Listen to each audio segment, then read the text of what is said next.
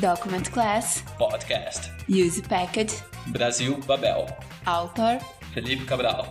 Title, Café com Leitec.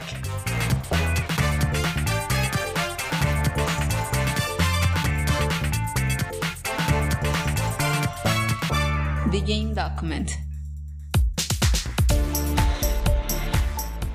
Café com a Tech, episódio 14. Classes de documentos. Document Class. O que são classes de documentos? Quais são as mais comuns? E qual é a mais adequada para cada tipo de documento?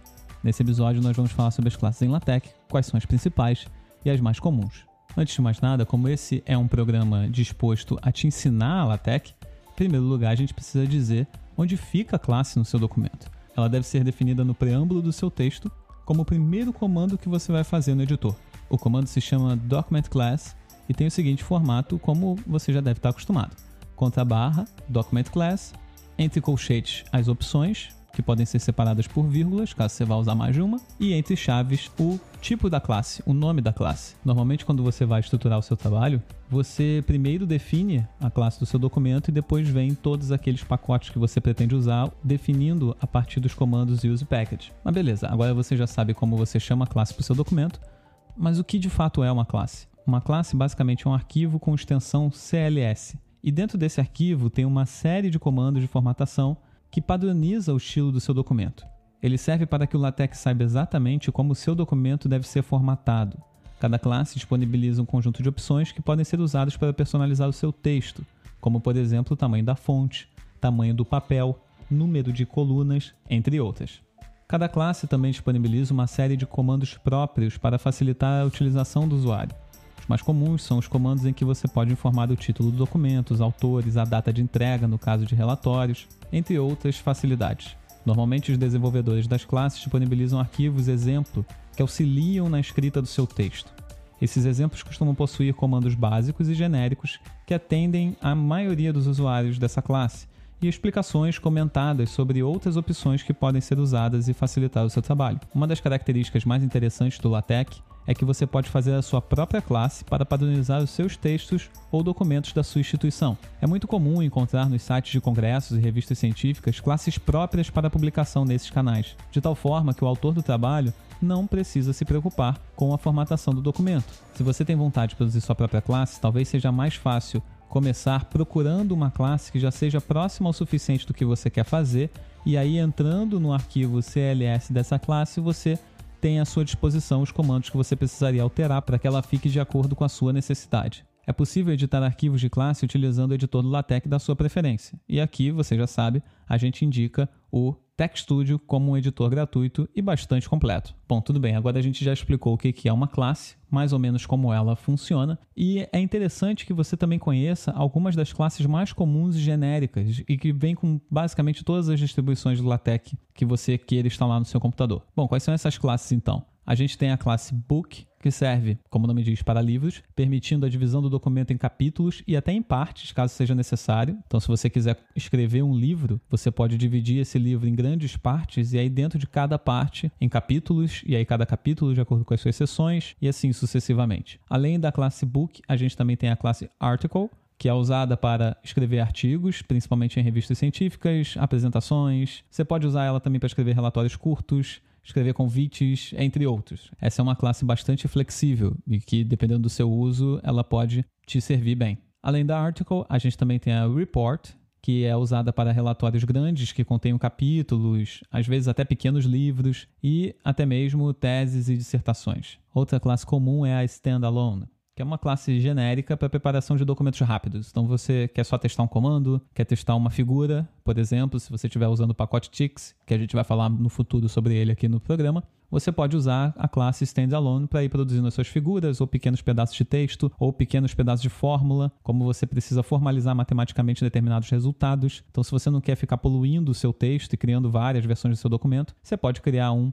documento standalone e ficar testando ali até que esteja do seu agrado para então você importar para o seu documento principal. Depois do standalone, a gente também tem a letter, que é usada para escrever cartas, basicamente. E a última classe que a gente trouxe aqui como exemplo é uma classe bastante interessante, que a gente pretende falar exclusivamente sobre ela num episódio futuro, que é a classe Beamer. Essa classe é usada basicamente para você criar apresentações de slide. É isso mesmo que você ouviu. Dá para você criar apresentações de slide em formato PDF, como arquivo final, usando o LaTeX. Então, mesmo para apresentações, você também pode usar o LaTeX para ter a sua apresentação de slides bem formatada em arquivo PDF, cuja portabilidade é incomparável. Então, você pode pegar um arquivo PDF do seu pendrive e dificilmente o computador que você vai usar para fazer essa apresentação não vai ter um leitor de PDFs disponível. E isso basicamente independe de sistema operacional, de qual é o leitor que você está usando. Todos eles têm a funcionalidade de fazer uma apresentação, né? de colocar em tela cheia para uma apresentação. Então, graças ao Beamer,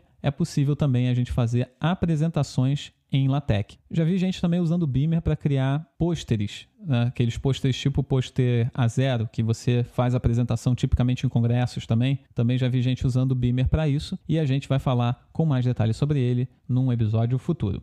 Beleza, essas são as classes mais comuns que a gente tem no LaTeX, disponíveis para você usar de graça junto com a sua distribuição. E o mais interessante é que algumas características globais dessas classes podem ser alteradas muito rapidamente de acordo com opções escolhidas quando você define qual a classe o seu documento pertence. Então, nesse bloco do programa, vamos ver algumas das opções mais comuns que existem para essas classes genéricas que a gente acabou de comentar, principalmente para book, article e report. Lembrando que para classes específicas é necessário consultar a documentação da classe que você for usar para saber quais opções estão previstas, como usá-las e quais são os seus efeitos. Essas daqui funcionam basicamente para essas três classes que a gente acabou de citar. Bom, a primeira opção é para mudar o tamanho da fonte do seu documento. Então você pode escrever quando você definir a sua classe, se você quer que ele tenha tamanho 10, 11 ou 12. Para isso basta escrever 10pt ou 11pt ou 12pt. Com isso, você define qual é o tamanho da fonte principal do seu documento. Se nenhuma opção for dada, o tamanho 10 é escolhido por padrão. A gente também pode escolher a opção A4 Paper, e aí você vai escrever o A, número 4 Paper, ou Letter Paper que serve para você determinar o tamanho do papel. Então, se o seu papel tem tamanho A4 ou se o seu papel é de tamanho carta.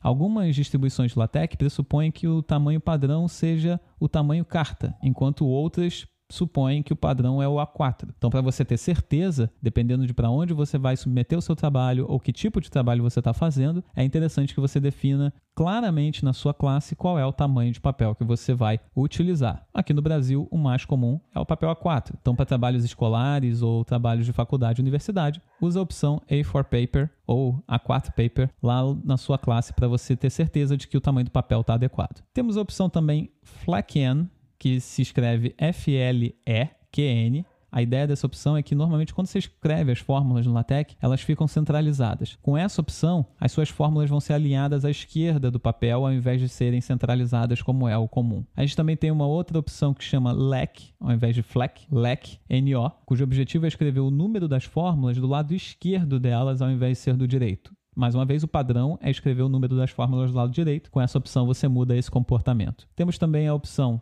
Title Page ou No Title Page. Com essa opção, você indica se uma nova página deve ser inicializada logo após a página de título, usando Title Page, ou não, usando No Title Page. Por padrão, a classe Article não inicializa uma nova página após o título, enquanto que as classes Report e Book, sim. Então, se você quiser mudar esse padrão, você precisa fazer uso dessa opção. Temos a opção também To Column, e é agora sem ser o numeral, é o, o, o numeral por extenso. To Column faz com que seu texto seja escrito em duas colunas ao invés de uma. A gente também tem a opção two-side e one-side, também tudo escrito por extenso, vai indicar se o PDF de saída deve ser feito considerando-se apenas um lado ou dois lados. O que, que eu quero dizer com isso? Isso é principalmente interessante para livros, porque se você reparar, toda vez que você vai manusear um livro, se esse livro foi feito com brochura, é interessante que as páginas ímpares tenham uma margem maior do lado esquerdo e as páginas pares tenham uma margem maior do lado direito. Esse espaço maior é usado exatamente para a brochura, fazendo com que seja confortável de você ler um livro.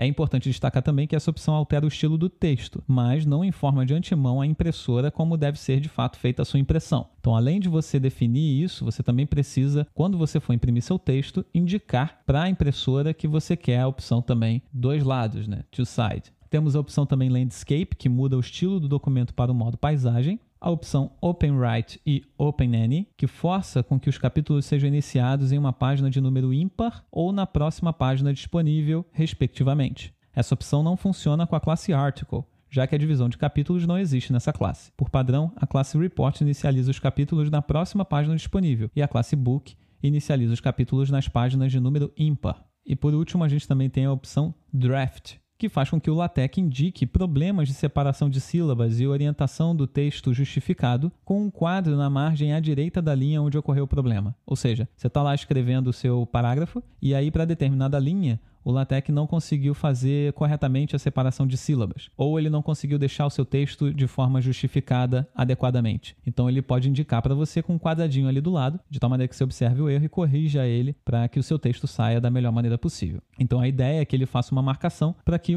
as pessoas, né, para que o ser humano consiga facilmente encontrar essa marcação para poder ser corrigida. Além disso, essa opção também impede a inclusão de imagens. Como assim? Você ainda pode chamar por imagem se você estiver fazendo um documento com a opção draft mas ao invés dele efetivamente imprimir a imagem que você quer no PDF, ele vai fazer apenas um quadro, um retângulo no lugar onde essa imagem deveria aparecer. Bom, é basicamente isso. Nosso interesse nesse episódio não é fazer todo um review de classes no LaTeX, é basicamente apresentá-las, mostrar como elas funcionam e quais as principais opções que você tem à sua disposição. A gente pretende no futuro abordar algumas dessas classes com mais detalhes, principalmente aquelas que a gente acha mais interessante para você que está aí aprendendo no LaTeX também. Então espero que você tenha gostado desse programa. Lembrando que dúvidas e sugestões podem ser enviadas comentando o post onde esse episódio aparece ou por e-mail em cafécomlatec.vidaestudantil.com. Obrigado por acompanhar mais um episódio e até o próximo cafezinho.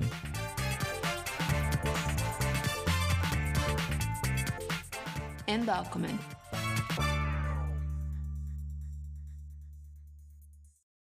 O Café com Latec é uma produção videstudantil.com.